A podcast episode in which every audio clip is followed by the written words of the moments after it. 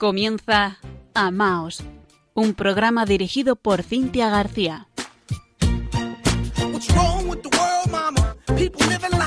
Queridos oyentes de Radio María, muy buenas noches en este lunes 28 de junio de 2021.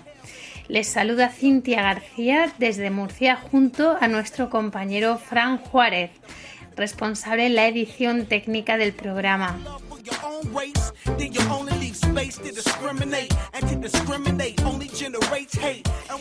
Mandamos esta noche un abrazo muy especial a nuestro compañero Juan Antonio de Cartagena, que de manera desinteresada como voluntario nos ayuda con estos carteles tan bonitos que ustedes ven con los que hacemos la difusión del programa. Y saludamos además a nuestra compañera Elisa de Madrid, que del mismo modo siempre está pendiente para que ustedes puedan tener a su disposición lo antes posible el podcast de este programa, Amaos, en la página oficial de Radio María España. Muchísimas gracias a todos, equipo. Y quiero mandar un saludo muy especial esta noche a Marco y Marta, que nos han escrito agradeciendo este programa desde Connecticut Estados Unidos. Nos ha hecho muchísima ilusión pensar que nos puedan escuchar desde tan lejos. Gracias de corazón por escribir, porque si no, nunca nos hubiésemos enterado. Dios los bendiga.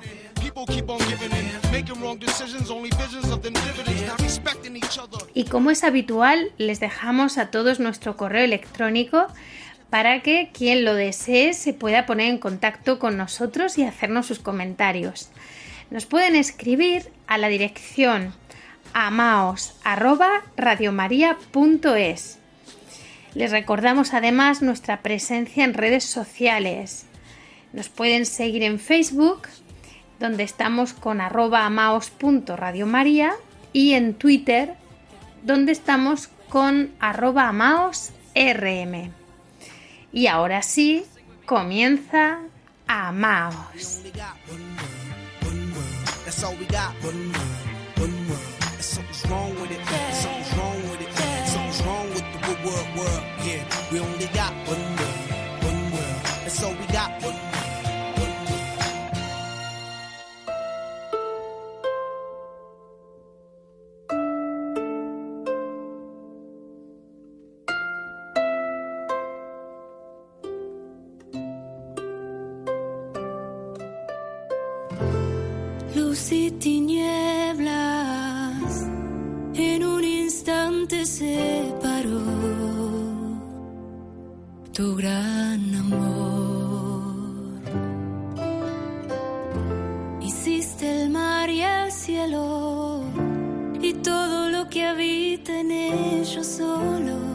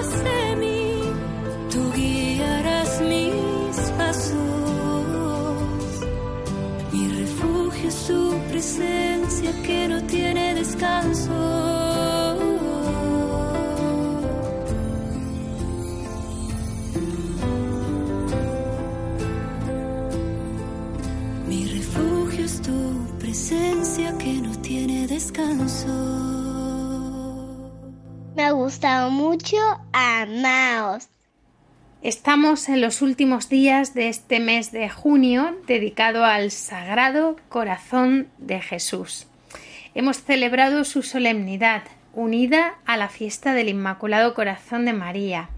Ha sido el mes del Corpus Christi, del Santísimo Cuerpo, Sangre, Alma y Divinidad de nuestro Señor Jesucristo, de ese corazón vivo que tanto nos ama y que se ha hecho esclavo por amor y se encuentra para nosotros en todos los sagrarios de la tierra. En muchas de nuestras calles hemos echado de menos verle procesionar y acompañarle con serenidad mientras él bendecía nuestras ciudades, todo a causa de la pandemia. Perdónanos, Señor. Y esta noche, muy relacionado con esto, vamos a tocar un tema poco habitual, pero que estoy segura de que les va a encantar. Brota directamente del corazón de Dios. Creación, alianza.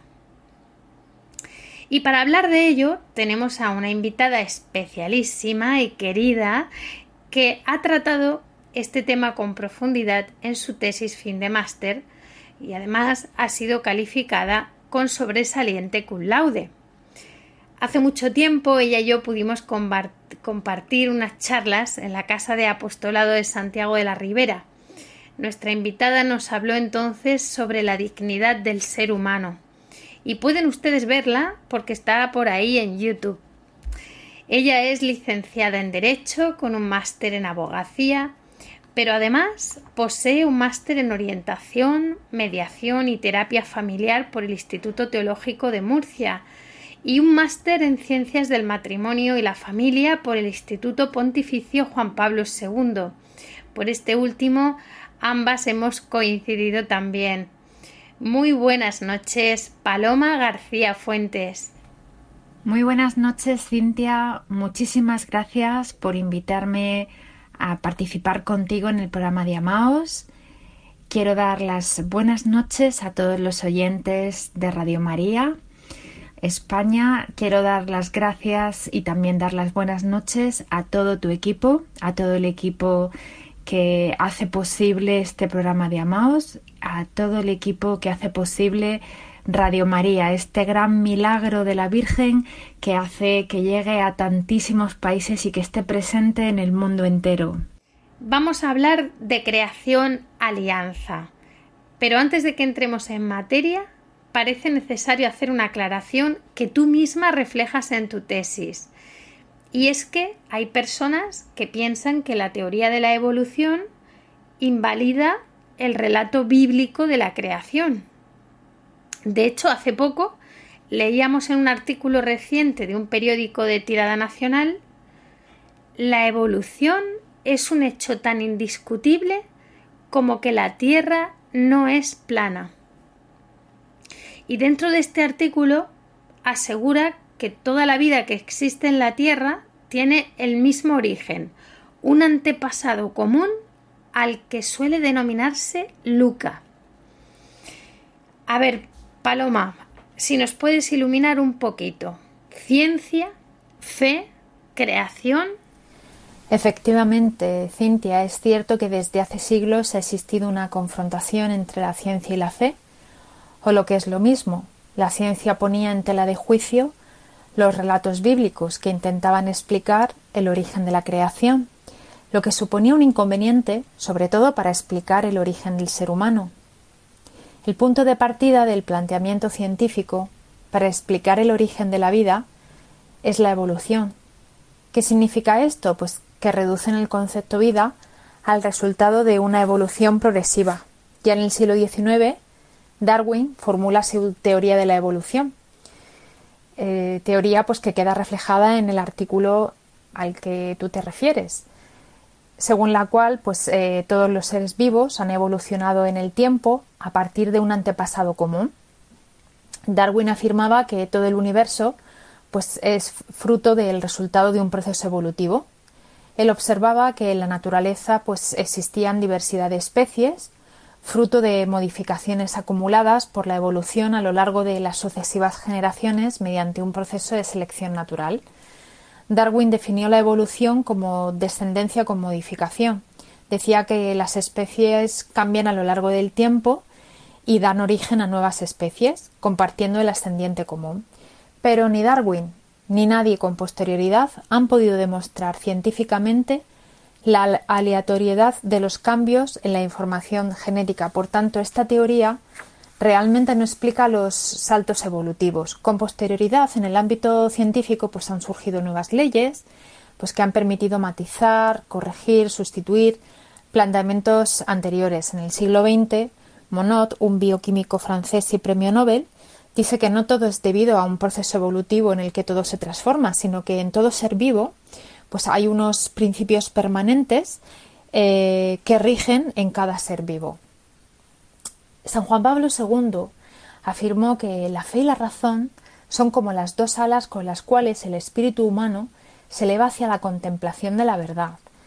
Él afirmaba que hasta este momento siempre se había planteado creación o evolución, pero que no son dos términos que se excluyen, sino que son dos términos complementarios que deben ir de la mano, unidos entre sí, pues uno implica necesariamente el otro.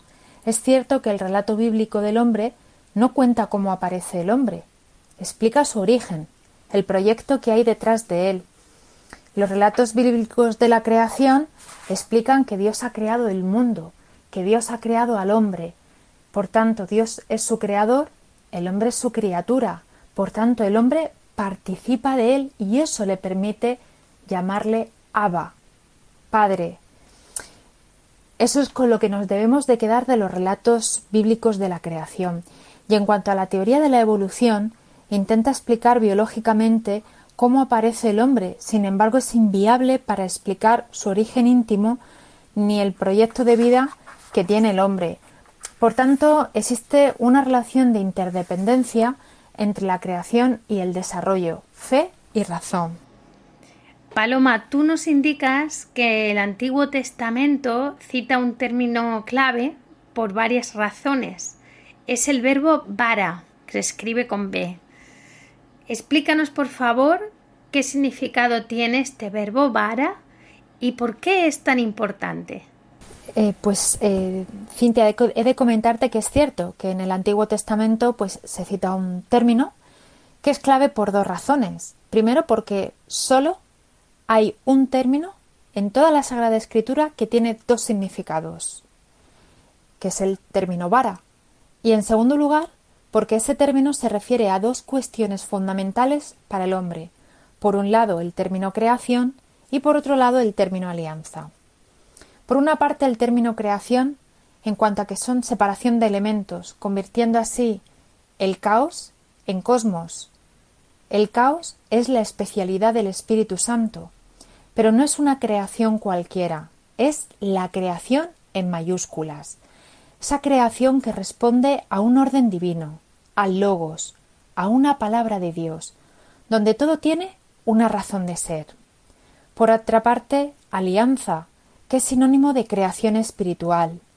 Implica elegir, separar lo impuro de lo puro, surgiendo así la historia de salvación de Dios con los hombres. Sin la alianza, el universo, la creación, todo sería una cáscara vacía, y sin la alianza, la historia de la humanidad no tendría sentido. Precisamente el hombre es creado por un acto personal de amor de Dios con cada uno de nosotros. Benedicto XVI, que algún día lo harán doctor de la Iglesia, nos dice que puesto que Dios nos ha amado primero, ahora el amor ya no es sólo un mandamiento, sino que es la respuesta al don del amor, con el cual viene a nuestro encuentro. Por tanto, el amor de Dios se convierte en una alianza, existe una interdependencia entre hombre y culto, creación y alianza. Este verbo, vara, en la Biblia solo tiene un sujeto, y ese sujeto es Dios, quien crea a través de su palabra, una palabra que es divina, y en esa palabra queda reflejada la personalidad y libertad del Creador. La creación, por tanto, manifiesta la soberanía de Dios.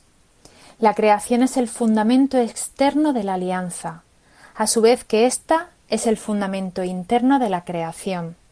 Por tanto, la creación y la alianza son las dos caras de la misma moneda, porque son las dos manifestaciones del amor que Dios siente por su criatura, por el hombre.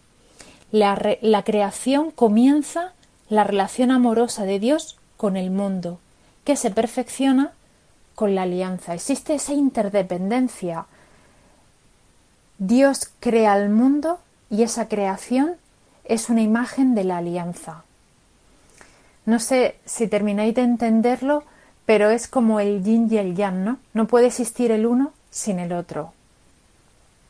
Y esa, eh, esos relatos de la creación se recogen en los primeros capítulos del Génesis. La creación, por tanto, es la historia de la salvación de Dios con su pueblo. Me llama la atención que dedicas una gran parte de tu trabajo, de tu tesis, al relato bíblico de la creación. Personalmente, Paloma, quiero preguntarte por qué la creación, por qué toca tanto tu corazón. Bueno, Cintia, pues la verdad es que es una pregunta muy sencilla porque dicen que la boca habla de lo que en el corazón abunda. Y lo cierto que los relatos bíblicos de la creación han sido un imán para mi corazón, porque estos relatos son la clave de bóveda para el hombre, ya que en ellos encontramos la antropología del ser humano. Como ya he dicho anteriormente, pues son recopilados en los primeros capítulos del Génesis.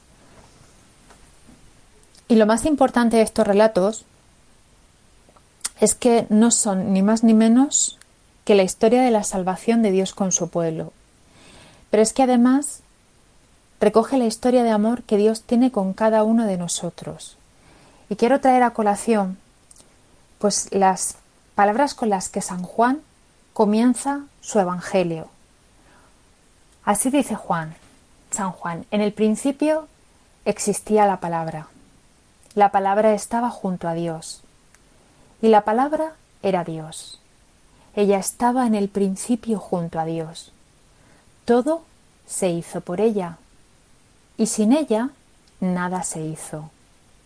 Lo que se hizo en ella era la vida, y la vida era la luz de los hombres, y la luz brilla en las tinieblas, y las tinieblas no la vencieron. Bueno, pues como San Juan explica, la palabra es Cristo. Cristo es la nueva alianza que Dios hace con el hombre, con su criatura. Todo ha sido creado por Cristo y para Cristo. En Cristo están recapituladas todas las cosas y la creación, no es ni más ni menos que la huella de la alianza de Dios para que cuando el hombre la vea sepa cómo Dios nos ama, cuánto nos ama. Dios crea por, amor, pero no por amor, con un amor cualquiera, sino con un amor eterno, misericordioso, cuya máxima expresión es la entrega que Cristo hace de sí mismo en la cruz para salvar a su criatura, porque el relato de la creación no termina en el Antiguo Testamento, ojo, continúa en el Nuevo Testamento con la figura de Jesús. En estos relatos de la creación que están eh, contenidos en los primeros capítulos del Génesis, eh, vemos un lenguaje mítico, eh, mucha simbología, pero no debemos de perdernos en ella, sino que debemos de profundizar y llegar al mensaje. Y el mensaje es que el hombre ha sido creado imagen y semejanza de Dios. Dios mismo es amor, y por este motivo la vocación al amor es lo que hace del hombre ser auténtica imagen de Dios. Se hace semejante a Dios en la medida en que se convierte en alguien que ama. Y eso es lo verdaderamente importante. Por eso los relatos de la creación son nuestra identidad, son nuestra verdadera razón de ser y por eso son tan importantes para cada uno de nosotros. Paloma, y después de la creación, háblanos ahora de la alianza, esa alianza que brota del corazón de Dios, pero que parece que el hombre desconoce, porque además a lo largo de la historia de nuestra salvación hay una doble alianza. Es decir, la alianza existe. Y es interesante que nos hables un poquito de esto. Mi pregunta concreta es, ¿cómo incumplimos nosotros la alianza? Es decir, ¿cómo somos principalmente tentados para que esta alianza no se cumpla? Realmente la historia de la salvación de Dios con su pueblo y de Dios con cada uno de nosotros es un constante eh, por parte de entablar una alianza y por parte nuestra o por parte del pueblo de Israel una ruptura con la alianza. Porque en el día a día, cuando se plantean pues, eh, las tentaciones diarias, tanto el pueblo de Israel como el hombre se ven incapaces de mantener la fidelidad y la lealtad a esa alianza. Y eso nos lleva al exilio. Pero en el exilio es tanto el enamoramiento que Dios tiene con su criatura, con su pueblo, que Dios promete restaurar su alianza y con ello restaurar al hombre. En los primeros capítulos del Génesis, en los relatos eh, bíblicos de la creación, pues aparece eh, la primera figura de la tentación a la que se tiene que enfrentar el primer hombre, y aparece simbolizado en la serpiente, que es la figura de Satanás. Entonces, lo primero que hay que aclarar es que la serpiente no significa negar a Dios, sino que supone deformar la realidad de que Dios ama al hombre. ¿Y cuál es el mecanismo que emplea Satanás, la serpiente? Siempre es el mismo, la manipulación y la mentira. A través de estos, pues crean el corazón de Adán y de Eva la duda de que Dios y Dios Padre, Dios Creador, pues que ama a su criatura. La tentación de la serpiente, lejos de lo que la gente cree, no es el ateísmo, es la, desconfianza a Dios. Y esa desconfianza empuja a Adán y a Eva a desobedecer a Dios, convirtiéndose esa desobediencia en el pecado por antonomasia. Y la desconfianza en el acto humano que más hiere al corazón de Dios y así lo revela la divina misericordia cuando eh, se manifiesta ante Santa Faustina Kowalska. ¿Cómo tentó la serpiente al pueblo de Israel? Bueno, pues les intenta seducir con el planteamiento de que su Dios, Yahvé, es un Dios lejano, que les plantea una alianza que supone un camino largo, tedioso, caracterizado pues, por un conjunto de normas, de limitaciones, de cortapisas a su libertad y que alguien que te ama pues realmente no te coacciona, ¿no? Entonces, pues la serpiente aparece como un sinónimo de tentación de abandonar esa alianza y seguir ídolos de otros cultos, falsos dioses. ¿Qué sucede hoy? Bueno, en realidad lo que está sucediendo hoy, eh, pues está cumpliendo la profecía que ya en su día la Virgen eh, pues anunció en Fátima. Y es que el triunfo de Satanás es que la gente no crea que Satanás existe, porque si tú crees que no existe el pecado y que Satanás no existe, pues hay barra libre. Entonces se, superan o se rompen pues esos límites, se va más allá de lo, de lo ético, de lo, de lo inmoral y no se distingue entre el bien y el mal. Y esto es lo que está sucediendo hoy en día, que el hombre pues está confundiendo una falsa libertad y que se está, está esclavizándose, pero con auténticas cadenas que realmente le están impidiendo descubrir cuál es su verdadera identidad y cuál es la verdadera misión para la que ha sido creado. Y esto no le lleva ni más ni menos que a una autodestrucción. Al igual que hizo con Adán, la serpiente Satanás lo que está haciendo con el ser humano es desligarlo de querer ser criatura dependiente de Dios y querer que Él sea el mismo Dios, de manera que ha desnaturalizado la relación que existía con Dios y la relación que existía con el prójimo. Ya no es una relación fraterna, es una relación de confrontación. Y el mundo se ha convertido en una jungla regida por el principio de explotación y de esclavitud.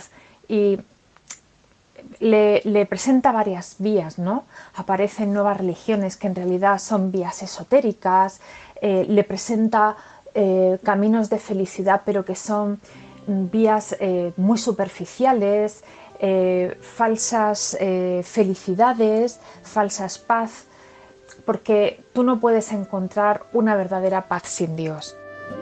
Si te amo, si dejarías de vivir sin amor. Si conocieras cómo te amo, si conocieras cómo te amo, dejarías de mendigar cualquier amor. Si conocieras cómo te amo, cómo te amo serías más feliz.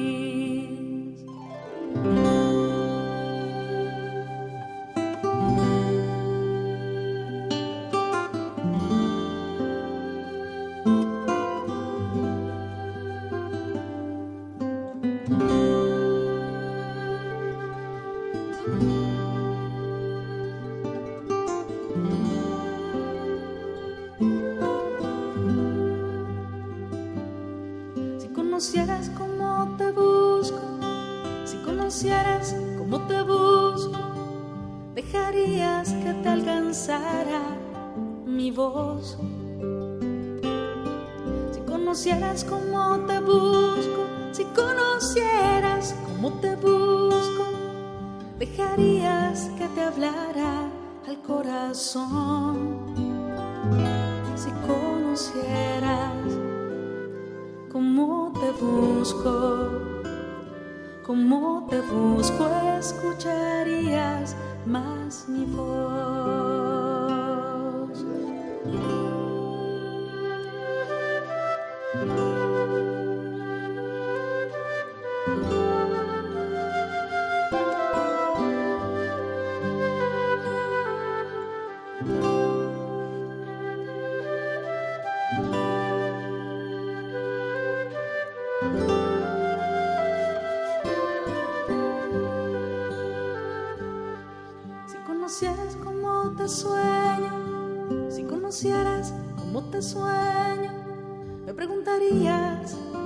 Espero de ti.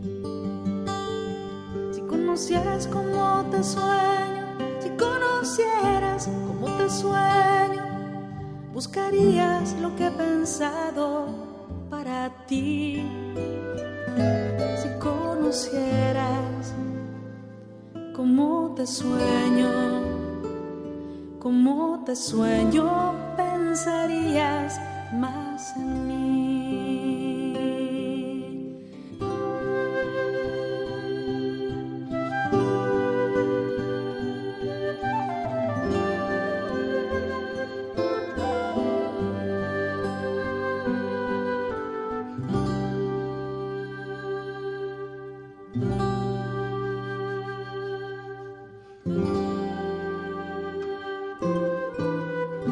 En la sección Vivir en Familia están escuchando Amaos en Radio María. Seguimos en Amaos conversando con Paloma García Fuentes sobre creación alianza a la luz del trabajo que ha realizado con su tesis fin de máster calificado con sobresaliente cum laude. Paloma, como estamos en este programa que se llama Amaos y nuestro tema estrella es nuestra vocación al amor, me gustaría que nos ayudases a profundizar mejor en la cuestión de la alianza. Me parece esencial porque vivir la alianza es vivir la experiencia del amor. A ver, cuéntanos. En cuanto a vivir la alianza que es vivir la experiencia de amor, hay comentarte que hemos sido creados por Dios y para Dios. Desde el seno materno, Dios ha puesto en cada hombre su huella, una huella que cada uno lleva impresa en su alma. Bien es cierto que Dios es todo un caballero, que ama tanto a su criatura, pues que respeta hasta el extremo su libertad, porque quiere que el hombre elija amarle por sí mismo, y que con su libertad pues elija amarle o renunciarle a él. Qué hermoso, ¿verdad, Cintia? Desde que naces, todo lo que te rodea es imagen de la alianza de amor que Dios tiene contigo personalmente. Desde la naturaleza hasta tu familia, tus amigos, tu trabajo, tu relación personal con Él. Pero si decides quebrantar esa alianza, él siempre estará a la puerta de tu corazón mendigando una palabra de amor. Y yo personalmente pienso que esa huella que todos llevamos en nuestra alma, más pronto que tarde nos hace volvernos hacia nuestro Creador y Padre. Esa alianza que nosotros rompemos constantemente con el pecado, Él la vuelve a poner en marcha en cada confesión. De ahí la importancia de este sacramento. En él experimentamos su misericordia y el sentido de la creación y de la alianza. Estamos en el mes del Sagrado Corazón y os diré que en el Sagrado Corazón de Cristo están escritos los símbolos de la creación y de la alianza. Así la cruz simboliza su sacrificio de amor. El fuego nos habla de un corazón que arde de amor por nosotros que es el símbolo de la alianza. La corona de espinas nos recuerda la pasión y muerte. Y la herida sangrante, pues nos simboliza su costado sangrante. Todavía tienes que pensarte en darle tu sí a esa alianza de amor que Dios quiere hacer contigo hasta la eternidad. Paloma, háblanos de la importancia del cuerpo. ¿Qué relación íntima hay entre la creación, el cuerpo y la adoración. Pues Cintia San Juan Pablo II ya indicaba la importancia del lenguaje del cuerpo con su teología del cuerpo, según la cual pues nos revela que estamos destinados a un encuentro, a una alianza con Dios y con el otro. El cuerpo revela que somos hijos y esposos, y mediante el lenguaje del cuerpo, que es un lenguaje de amor, cumplimos para lo que hemos sido creados, es decir, para adorar y para alabar al Creador. Hay que destacar que existe una íntima conexión entre creación y adoración. ¿Y cómo se produce esa conexión? Pues se produce en la Eucaristía, en la Eucaristía del domingo. El domingo es muy importante. ¿Por qué? Porque es el nuevo sabbat del, del Nuevo Testamento, es el día de la resurrección de Cristo, es el día en el que se sella la nueva alianza entre Dios y la humanidad, en esa entrega incondicional de amor y de obediencia de Cristo. En la cruz de Cristo se produce esa unión indisoluble entre Dios y su criatura. Su muerte es salvífica por ser el centro de la creación. Por ello es tan importante la Eucaristía.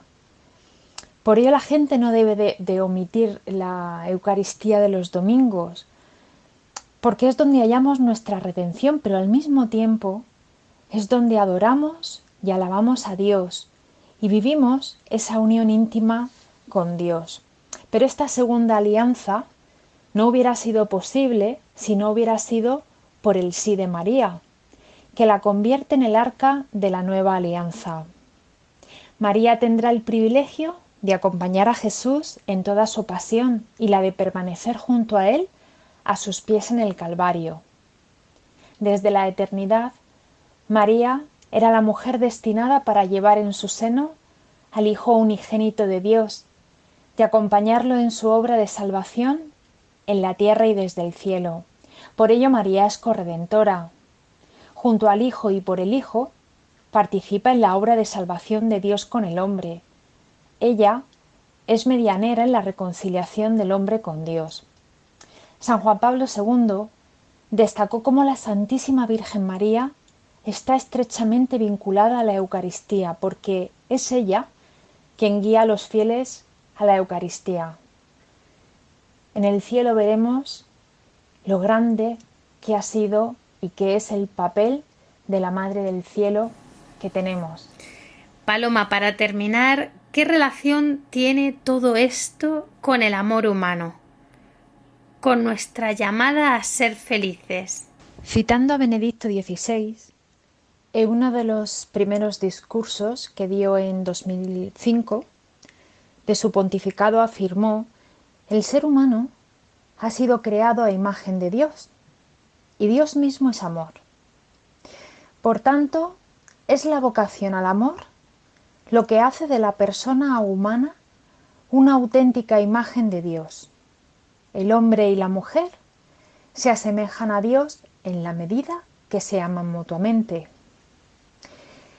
Dios amó primero al hombre. El hombre fue creado porque ya lo conocía primeramente Dios y ya le amaba. No ha sido lanzado al mundo por azar, o por casualidad, como decía Heidegger, sino que le precede un conocimiento, una idea y un amor que constituye el fundamento de su existencia. Dios está ahí primero y le ama, y esa es la razón sobre la que se asienta la vida de todo ser humano y a partir de la cual cada uno de nosotros podemos proyectarla. Por tanto, cuando el ser humano se sale de esos parámetros, se desnaturaliza. ¿Por qué estamos asistiendo a tantos fracasos matrimoniales o de relaciones de pareja? Pues la razón es muy simple, porque el amor sobre el que están sustentando su relación, pues adolece de valores y principio de un verdadero amor. Ese fracaso sentimental pues está generando heridas que pasan a los hijos, sellándolos con la herida de la soledad y el miedo. Carol Boitila, en su obra El taller del orfebre, pues eh, plasmó claramente cómo en esa búsqueda por hallar el amor verdadero, tanto el hombre como la, mujer se utilizan recíprocamente para la consecución de sus respectivos fines, y esto impide construir un amor estable y duradero. También afirmó que la grieta entre los cónyuges de no aceptarse como un don originario, pues conllevaba a no poder comunicar a los hijos el don que es la creación y por tanto no podían reflejar la paternidad de Dios. ¿Cómo se evita todo esto? Pues es muy sencillo, construyendo una relación entre un hombre y una mujer sustentado en el amor de Dios, porque es Dios el que te permite reconocer al otro como un don, como tu ayuda adecuada, como un regalo, porque nosotros hemos sido creados para donarnos al otro, eso es lo que nos da sentido a nuestra vida. Cuando tú concibes o reconoces al otro como un don y te donas al otro y el otro se dona a ti recíprocamente y se eh, surge esa complementariedad entre ambos, es cuando comienza el camino hacia un amor verdadero y es cuando ya comienzan a sentarse unas bases construidas no sobre arena, sino sobre piedra. Paloma, y antes de terminar, ¿qué te gustaría decirnos a modo de resumen, como conclusión de todo lo que hemos comentado? Pues quiero eh, mencionarle a los oyentes de este programa de Amaos que la cuestión más importante para el ser humano es plantearse qué es el hombre. Y esto nos conecta inmediatamente con la creación y la alianza. Entonces, uniendo el enfoque teológico que hace Benedicto XVI al respecto con el enfoque eh, filosófico de San Juan Pablo II, obtenemos un enfoque completo de la creación alianza. Es tan sumamente importante este tema que Benedicto XVI, siendo entonces cardenal Ratzinger, en la primavera de 1981, en la Catedral de Nuestra Señora, en Múnich, dio cuatro homilías cuyo tema principal fue la creación. Imaginaros lo importante que es el tema y qué motivó al cardenal Ratzinger para que obrara de este modo, pues él pretendía llamar la atención sobre la amenaza inminente contra la vida por parte del propio hombre, y entendió que debía zarandear al mundo tal cual para que despertase de ese letargo e iniciase un plan de actuación. Benedicto XVI, en su encíclica Deus Caritas Es, afirmó la familia, el matrimonio, el hombre, la sociedad, todo tiene su origen y fundamento en la creación. Por tanto, esa convicción que se ha colado en la sociedad de que la vida es todo lo que nosotros podemos hacer, construir, demostrar, dejando al margen la intervención divina, no solo no es cierta, sino es que esto lleva a la destrucción del hombre y por tanto de la sociedad. ¿Cómo se pronuncia San Juan Pablo II ante el tema de la creación? Bueno, pues San Juan Pablo II se refirió clara y rotundamente a esta cuestión al decir que tanto en Oriente como en Occidente durante siglos se había preocupado de la autoconciencia personal, es decir, de, de, conocer la verdad, del sentido de las cosas e incluso de la propia existencia del hombre. Entonces esto le había llevado a conocer mejor pues su realidad y el mundo y por tanto a conocerse mejor a sí mismo. Pero San Juan Pablo II, que era un, nato observador, observó la sociedad en la que le tocó vivir y comprobó que el hombre de aquel momento histórico pues había dejado de plantearse las preguntas fundamentales sobre su existencia, había dejado de tener experiencia de sí mismo y también había dejado de experimentar el mundo que le rodeaba. Entonces, esta preocupación pues la plasmó en una de sus obras en la que comparaba el orden del mundo con su propia inseguridad y esto pues lo pone en boca de una de sus protagonistas en el taller del orfebre, en la protagonista en Teresa, que dice solo el hombre parece descentrado y perdido. Carol Boitila, en otra de sus obras, pone voz a Adán, símbolo de todo hombre, y exclama hace ya muchos años que vivo como hombre desterrado de lo más profundo de mi personalidad y al mismo tiempo condenado a buscarlo a fondo. Con ello, Carol Boitila quiere alertar de la inconsciencia absoluta y plena en la que vive sumido el ser humano, que ni se plantea quién es, vive adormecido y aletargado, absorbido por el imperio del consumismo. Esto mm, eh, lo veía San Juan Pablo II, que era la amenaza eh, del hombre en la sociedad actual.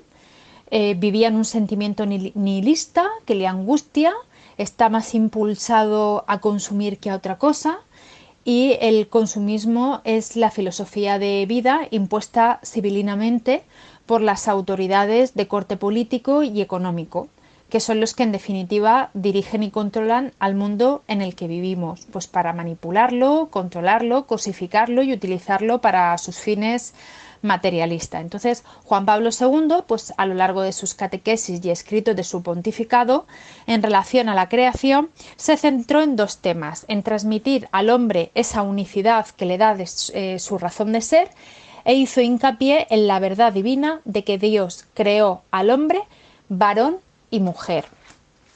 Por otra parte, eh, cuando el hombre se aleja de Dios e incumple sus mandatos, la serpiente, Satanás, que siempre está al acecho del hombre, le muerde, pero en Cristo somos de nuevo sanados y en Cristo restablecemos de nuevo la alianza que queda quebrantada por el pecado. La cruz de Cristo es la alianza permanente en la que el hombre es redimido eternamente, porque eh, Cristo en la cruz eh, recibe esa herida en el costado y es muy significativa porque nos indica que Dios es un Dios herido de amor, que está eternamente enamorado de su criatura. En sus llagas hemos sido sanados. Querida Paloma, muchísimas gracias por acompañarnos esta noche en Amaos y por ayudarnos a profundizar en este preciosísimo tema creación alianza. Aquí tienes tu casa. Buenas noches.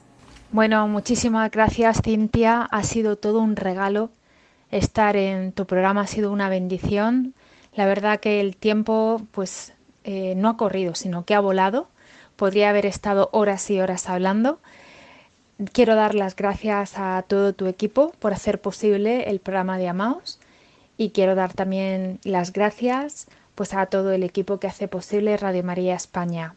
Muy buenas noches también a todos los oyentes. Gracias por estar ahí.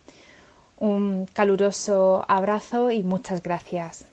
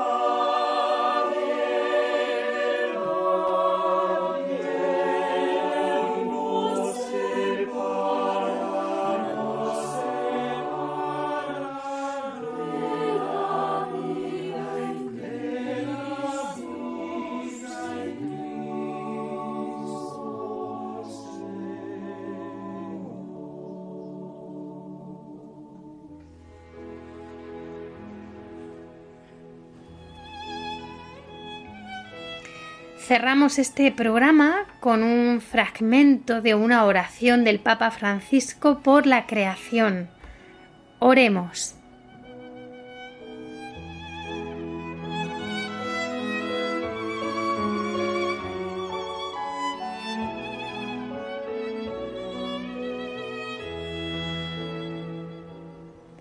Dios de amor muéstranos nuestro lugar en este mundo como instrumentos de tu cariño por todos los seres de esta tierra, porque ninguno de ellos está olvidado ante ti. Ilumina a los dueños del poder y del dinero, para que se guarden del pecado de la indiferencia, amen el bien común, promuevan a los débiles y cuiden este mundo que habitamos. Los pobres y la tierra están clamando, Señor, tómanos a nosotros con tu poder y tu luz, para proteger toda vida, para preparar un futuro mejor, para que venga tu reino de justicia, de paz, de amor y de hermosura. Alabado seas. Amén.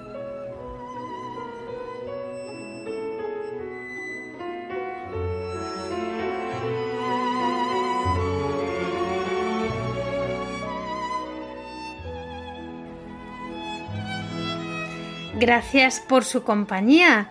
Esperamos con muchísima ilusión que nos escriban con sus comentarios, preguntas, sugerencias, testimonios. Todo nos lo pueden hacer llegar a través del correo electrónico amaos@radiomaria.es. Recuerden que tenemos una nueva cita en cuatro semanas, el lunes 26 de julio a las 21 horas día de San Joaquín y de Santa Ana, que son los abuelitos de Jesús. Y no olviden ustedes que todo el mes de julio se adora especialmente la preciosísima sangre de nuestro Señor Jesucristo, esa sangre que nos ha salvado, que hasta la última gota brotó del costado de Jesús crucificado. De ahí nació la Iglesia, nacieron los sacramentos, la sangre, en el libro del Éxodo, nos recuerda la señal para que la plaga exterminadora de Egipto no les alcanzara.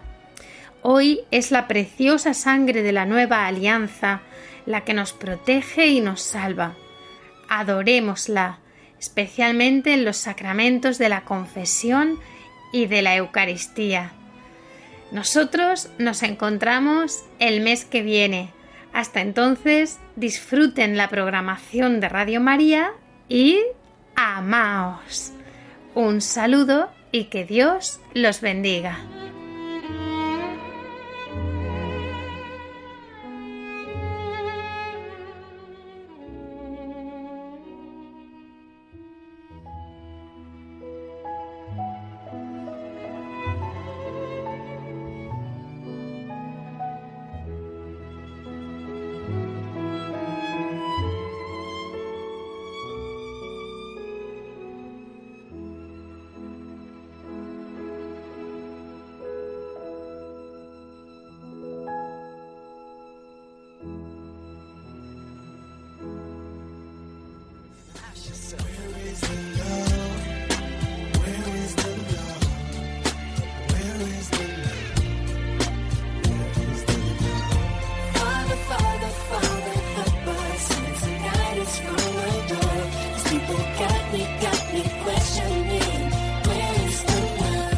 Han escuchado Amaos, un programa dirigido por Cintia García.